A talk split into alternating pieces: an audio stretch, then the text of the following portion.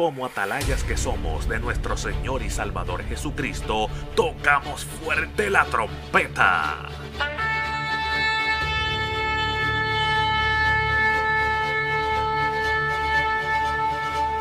Con mensajes de alerta, somos Aplastado Podcast.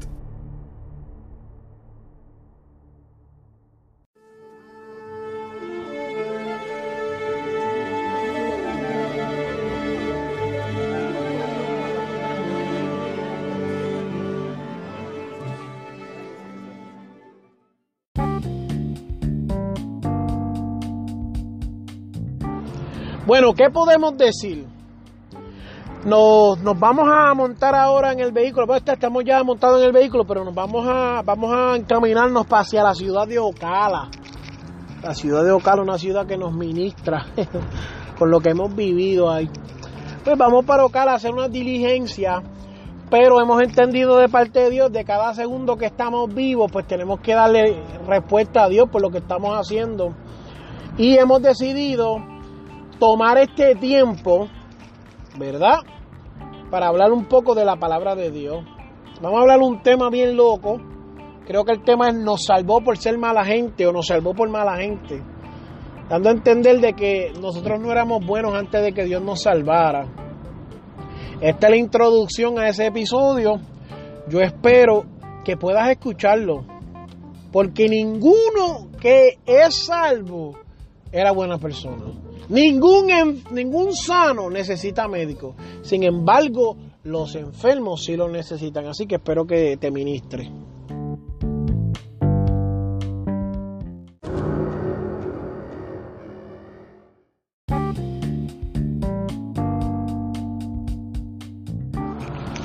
Wow, poderoso, aleluya. Así que eh, tenemos otro episodio en el día de hoy muy especial vamos a estar hablando bajo el tema nos salvó por mala gente.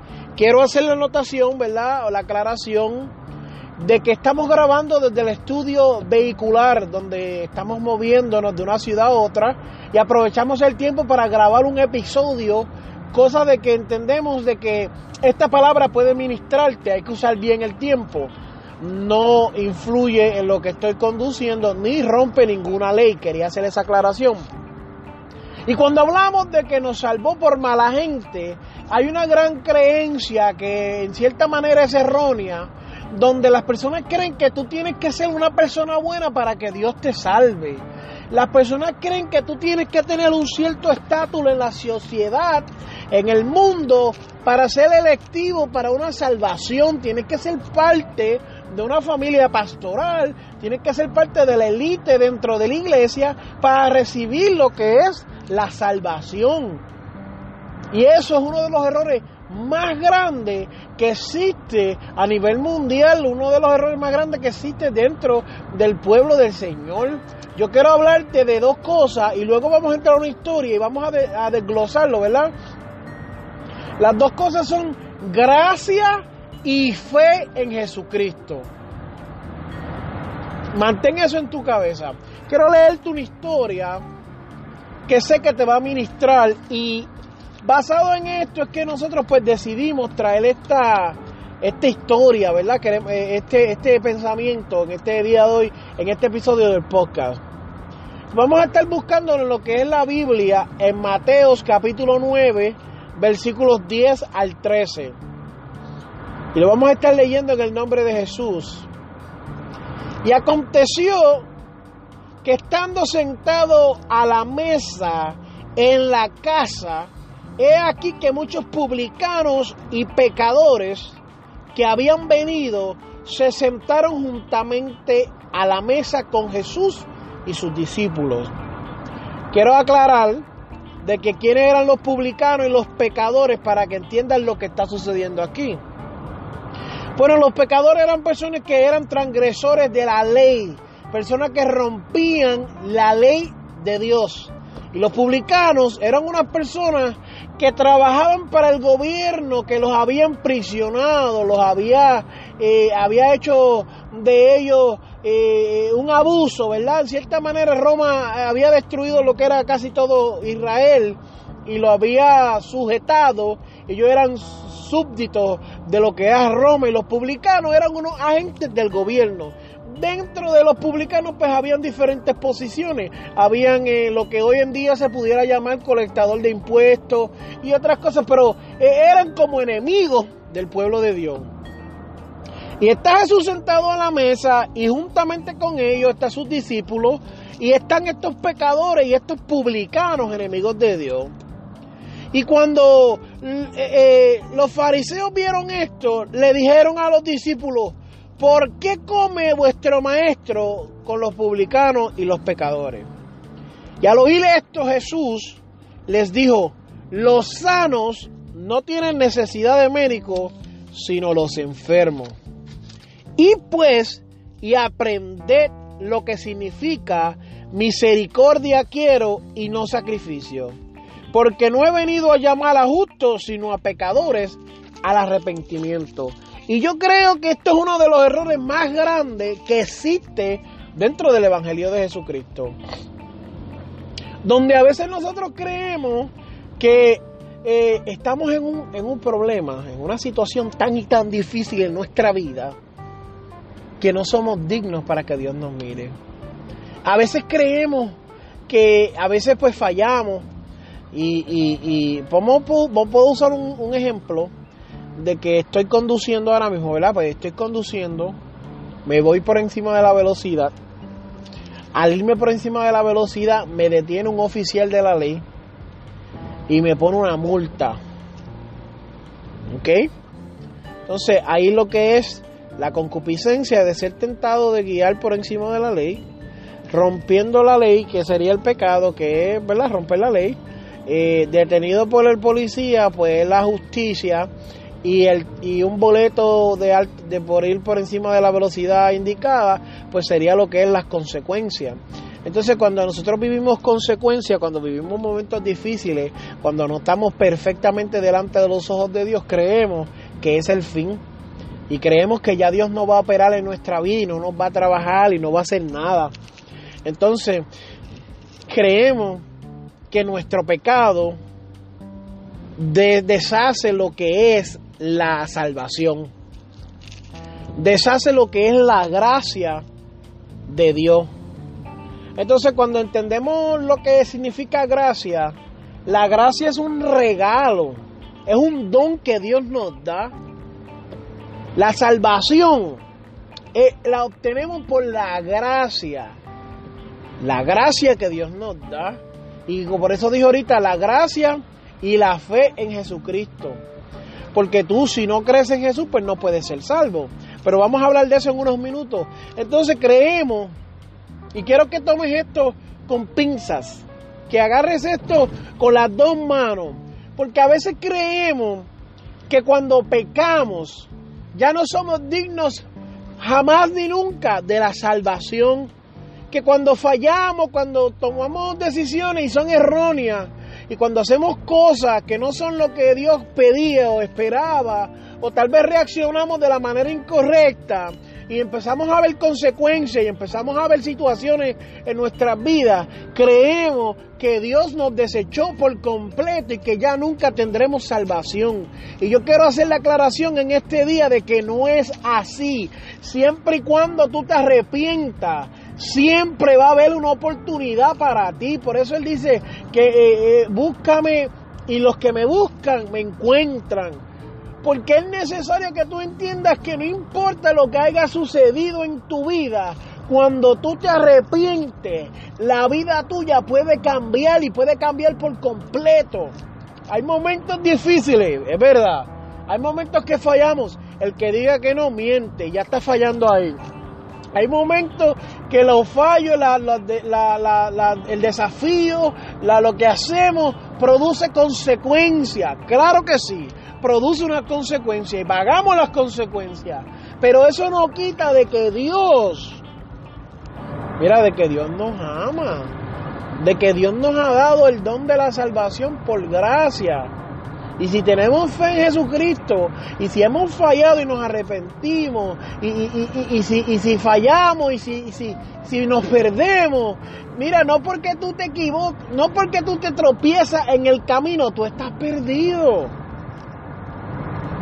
¿Sabes cuando tú estás perdido? Cuando tú dejas de tratar. Hay gente que se da por vencido y ahí pues la, la salvación, el don de la salvación se hace inefectivo. La fe en Cristo se hace inefectiva porque usted dejó de tratar, usted dejó de caminar, usted dejó de luchar, usted pues se rindió. Pero siempre y cuando tú le das la oportunidad que el Espíritu Santo trabaje en tu vida, siempre y cuando tú le des la oportunidad que el Espíritu Santo trabaje en tu vida, el Espíritu Santo va a operar en este modo de salvación.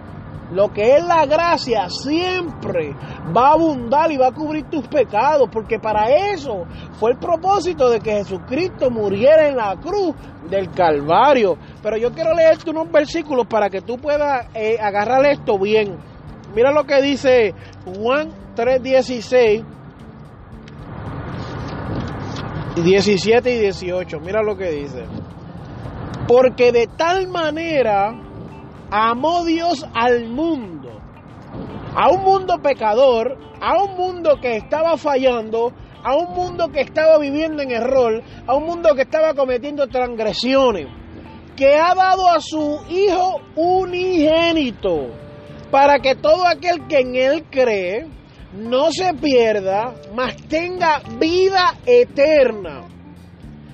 No sé si pudiste entender eso, pero te está diciendo, Dios dio a su Hijo para que el que en Jesús creyera no se pierda. El propósito de Dios jamás era de que el hombre se perdiera. El 17 dice, porque no envió Dios a su Hijo al mundo para condenar al mundo, sino para que el mundo sea salvo por él.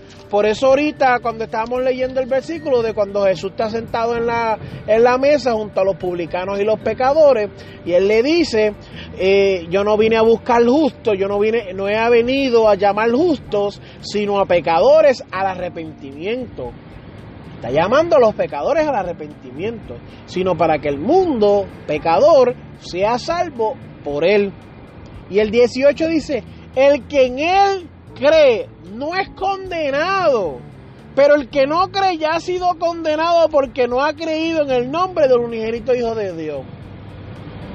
Aquí el propósito, amado, es que tú creas, no puedes rendirte. Y el tema es, nos salvó por mala gente.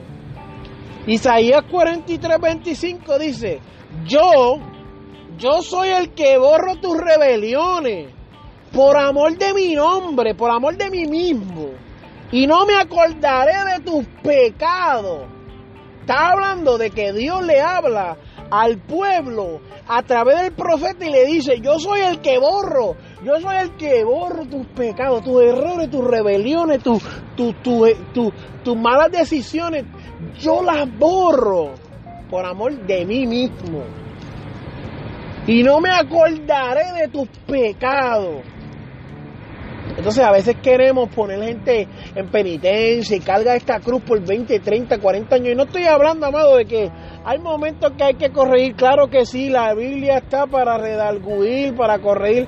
Eso es verdad. Pero usted no puede sacar a nadie de la iglesia y mandarlo al infierno.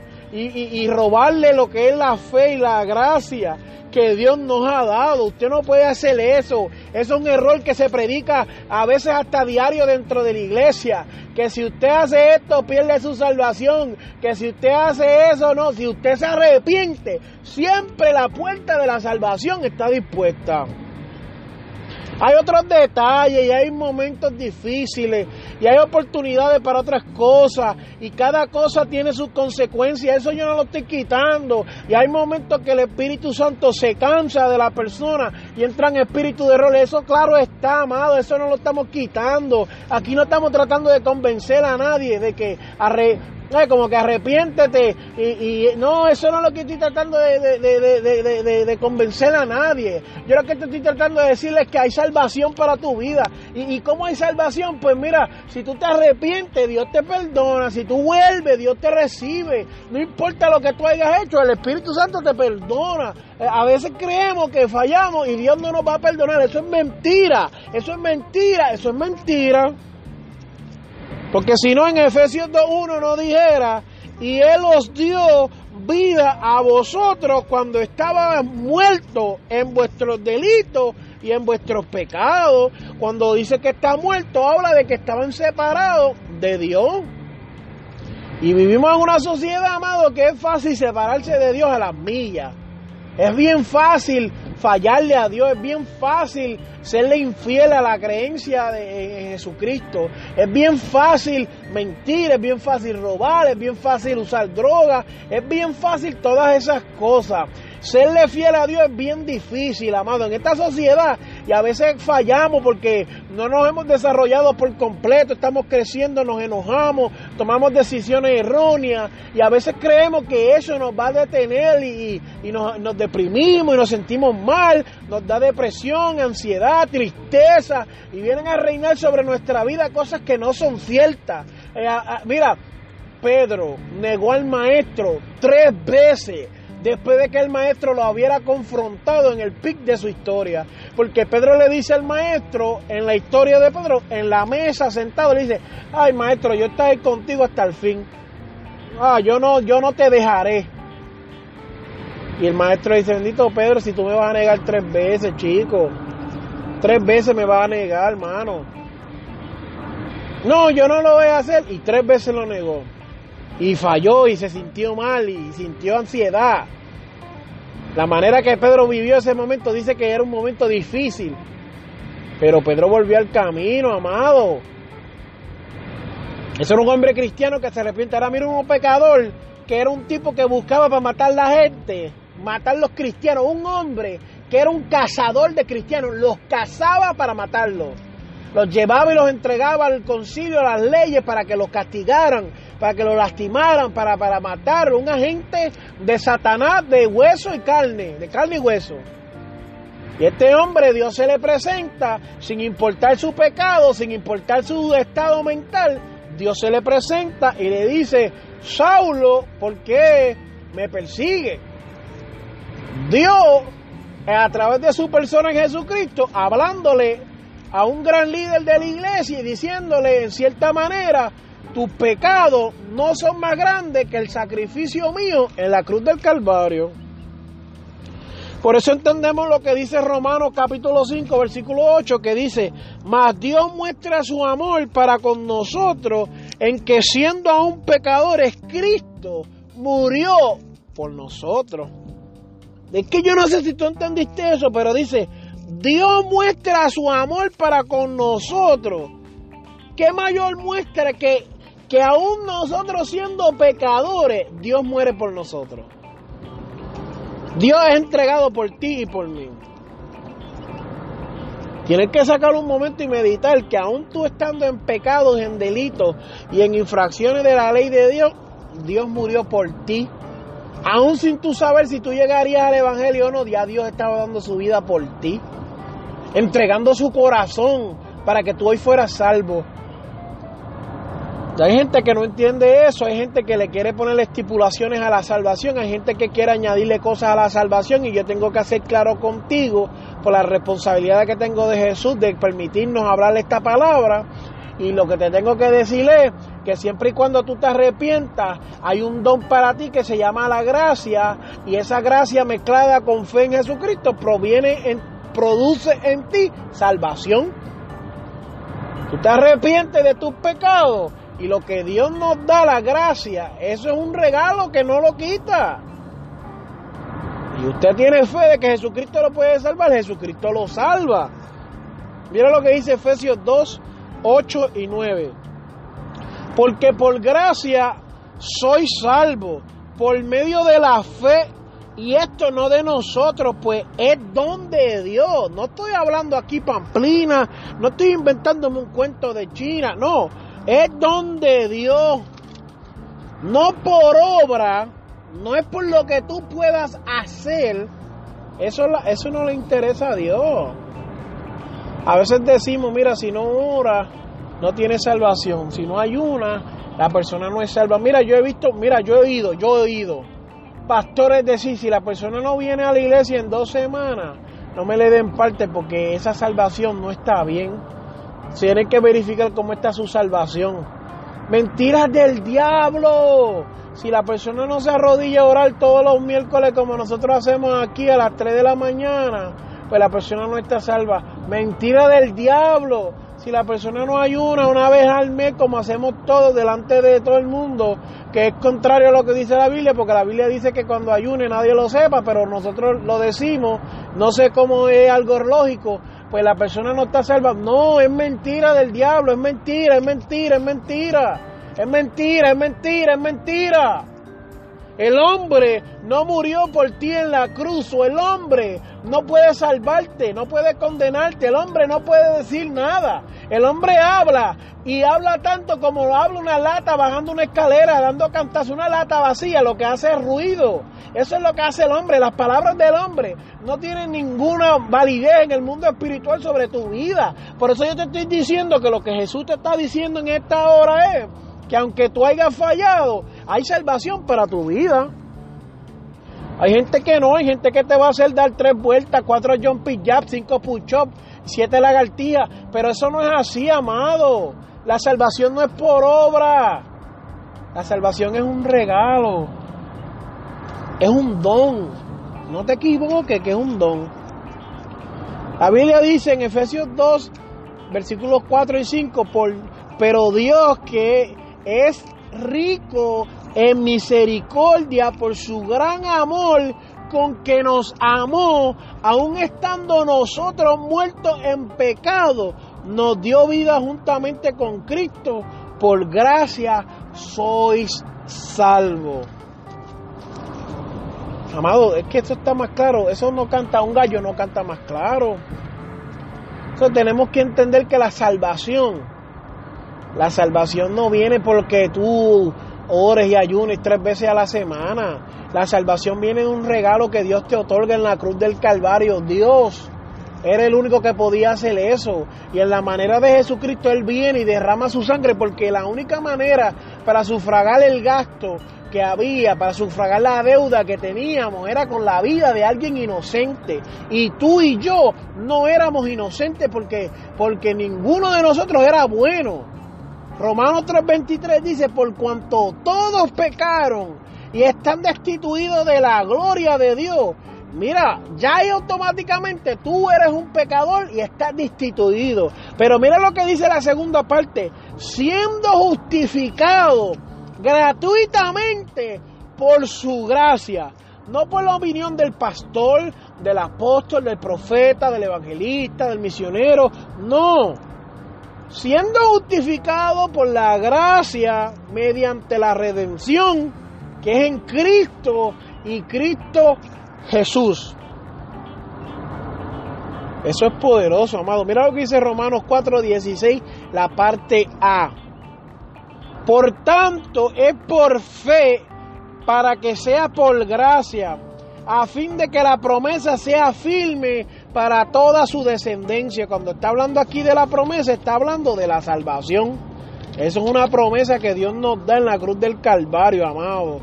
Y usted y yo no podemos dejarla perder, amado. No podemos permitir que esa salvación tan grande se pierda. Ahorita le hablé de que había gracia y de que había fe en Jesús.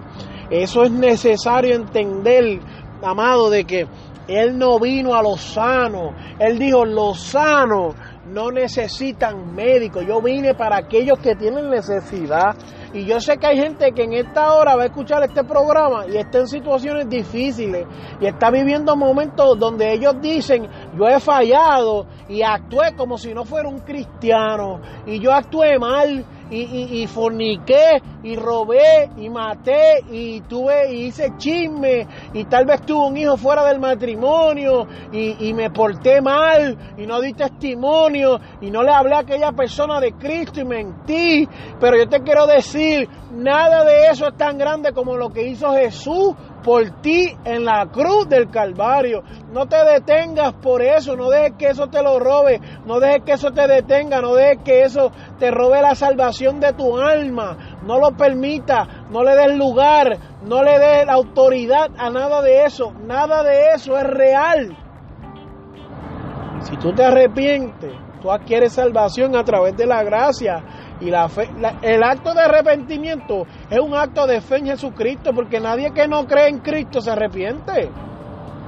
Nadie que entiende que la salvación es por medio de la fe se arrepiente. Nadie que no entiende eso se arrepiente.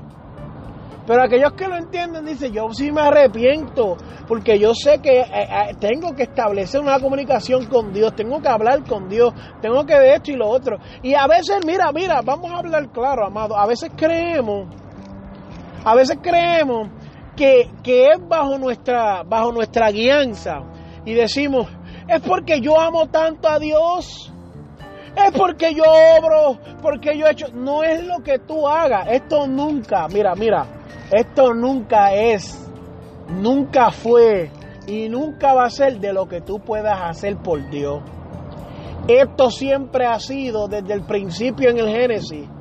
Esto siempre ha sido de lo que Dios puede hacer por el hombre de cómo Dios rescata al hombre, de cómo Dios busca al hombre, de cómo Dios tiene una promesa redentora en Génesis que le dice, tú herirás, él te herirá en el calcañal, pero tú le herirás en la cabeza. Eso es una promesa desde el principio de la creación, desde la primera pareja creada, hecha a imagen y semejanza de Dios, bajo las manos de Dios mismo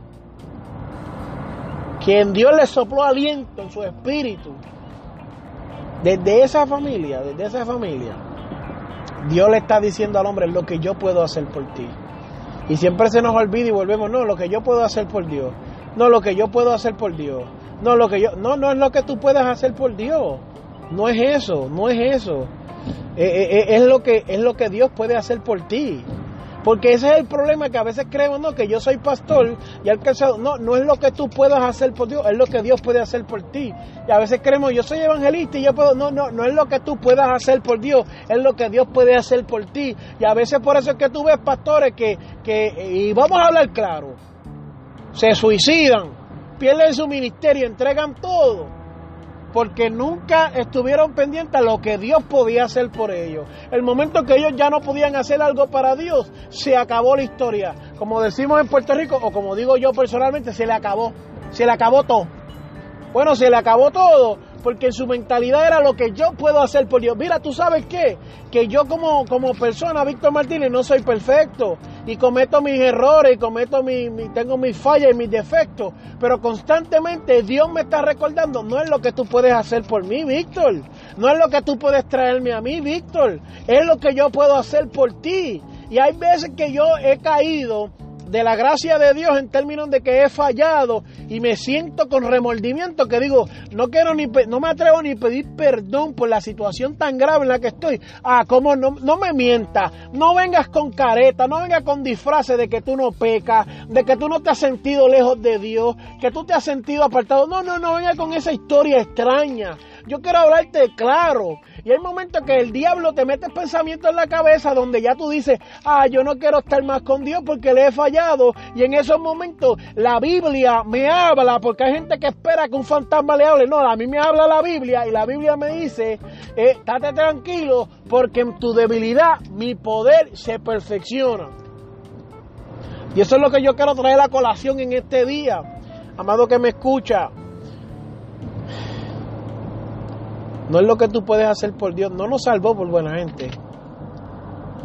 Un pastor que yo tenía que lo amo, lo amo todavía con todo mi corazón.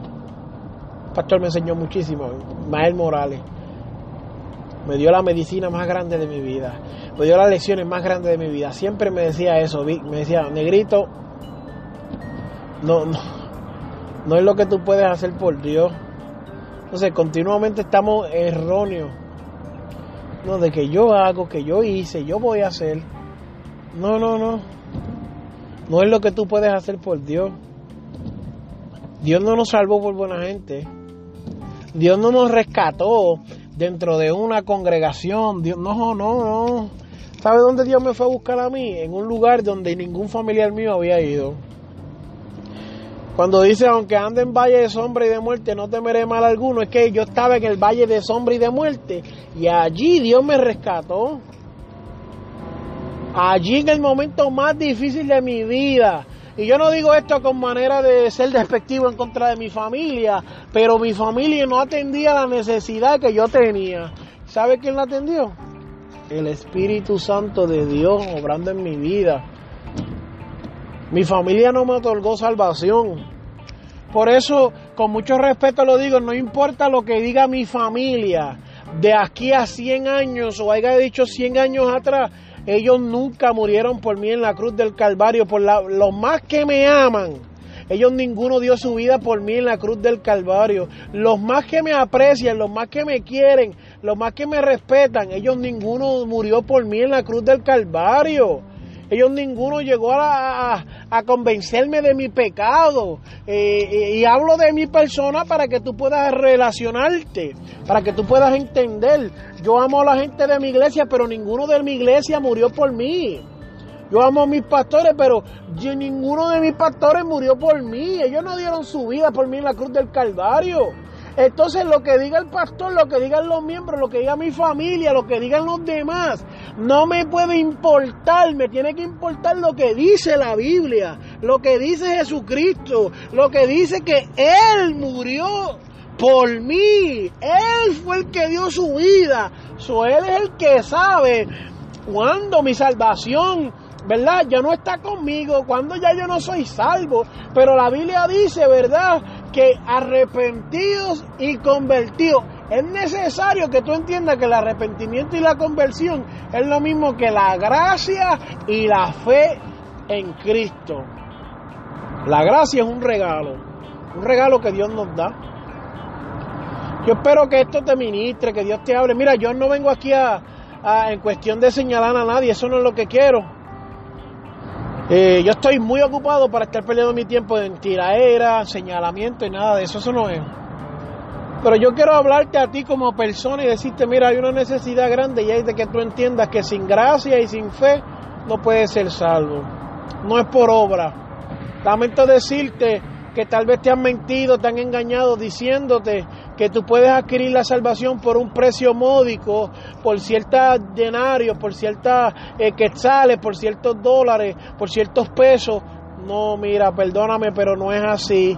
Yo tengo que decirte la verdad yo tengo que decirte la verdad como yo tengo un pacto con Cristo de decirte la verdad en cuestiones de la palabra y la palabra jamás ni nunca me dice que tú puedes comprar la salvación. La salvación no se puede comprar, la salvación no se obtiene por un buen comportamiento, la salvación no se obtiene por tener buenas notas o por tener una universidad o un colegio, un estudio, una profesión, una familia, una vida estable. No, no, no, no. Es más, mientras más mal tú estés, más candidato perfecto eres para ser salvo.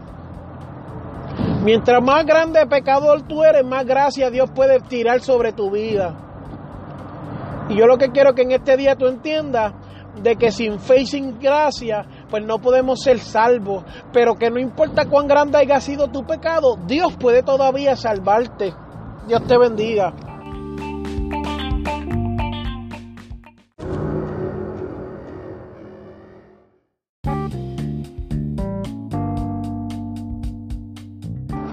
Nada, estuvimos grabando este mensaje bastante, a mí me ministró, fue algo que Dios me tiró rápido ahí a la mente, empecé a llavear, empecé a recibirlo, empecé a, darle vuelta a este, este, episodio, me puse a buscar algunos versículos para, para respaldarlo, ya que mucha gente que le empecé a hablar, no te creas, yo le empecé a hablar este mensaje a varias personas y mucha gente como que patinó en seco y como que decían, Víctor, pero que la salvación se pierde. Víctor, como que la salvación es individual. Víctor, como que hay un cielo y hay un diablo. Sí, sí, claro, claro está, claro está, claro está. Eh, ustedes saben, yo no. Yo me voy a dejar llevar porque yo no sé nada y parto de la ignorancia creyéndole a Dios. Vamos, vamos a basarlo en eso. También tuve amigos que me dijeron, Víctor, para hacer el episodio, el remix, me llama y vamos a hacerlo, vamos a hacerlo, porque es necesario hablar y entender de que lo que recibimos, amado, Pacho, es por fe, mano. ¿Tú quieres que yo te hable claro? ¿Tú estás entendiendo lo que te quiero decir? ¿Tú estás entendiendo que no importa la situación en la que tú estás viviendo ahora, Dios te puede salvar? Eso es lo más importante. Nadie quería concluir con eso. Mira, yo me, me ayudarías mucho verdaderamente si tú me sigues en las redes sociales. ¿Cómo me sigues? Pues mira, nada, me puedes buscar en Spotify. Ahora mismo el único canal, pues tuvimos unos contratiempos. As of today, desde hoy, pues estamos en Spotify. Es una de las primeras, eh, pues, de las únicas plataformas ahora mismo debido a otros contratiempos que tuvimos. Pero búscanos en Spotify. Eh, búscanos aplastado por Víctor, eh, el, nombre del programa. Si nos buscas en la aplicación Spotify, pues te sale Víctor. También puedes buscarnos en Anchor. ¿Cómo se escribe Anchor? A-N-C-H-O-R.fm.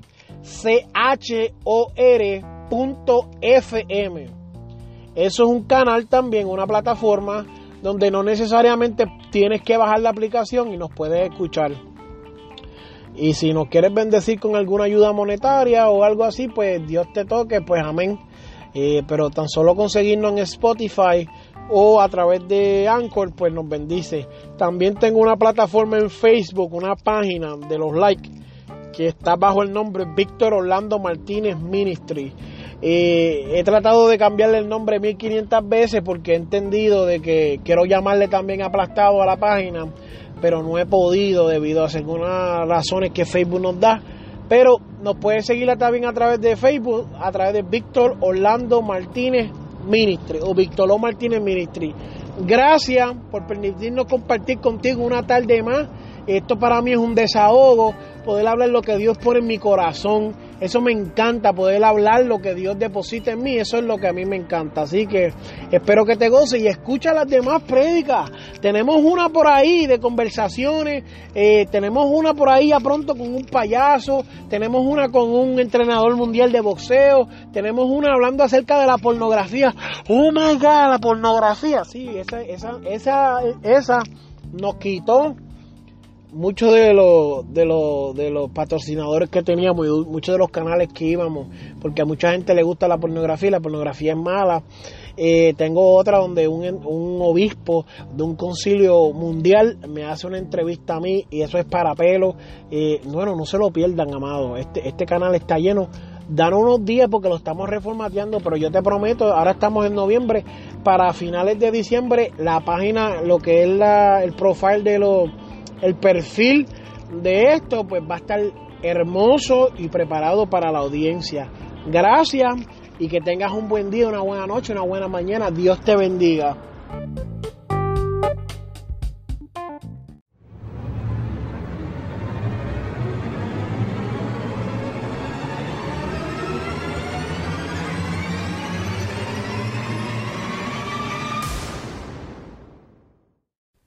Este programa fue presentado por Aplastado Podcast, porque como atalayas que somos de nuestro Señor y Salvador Jesucristo, tocamos fuerte la trompeta.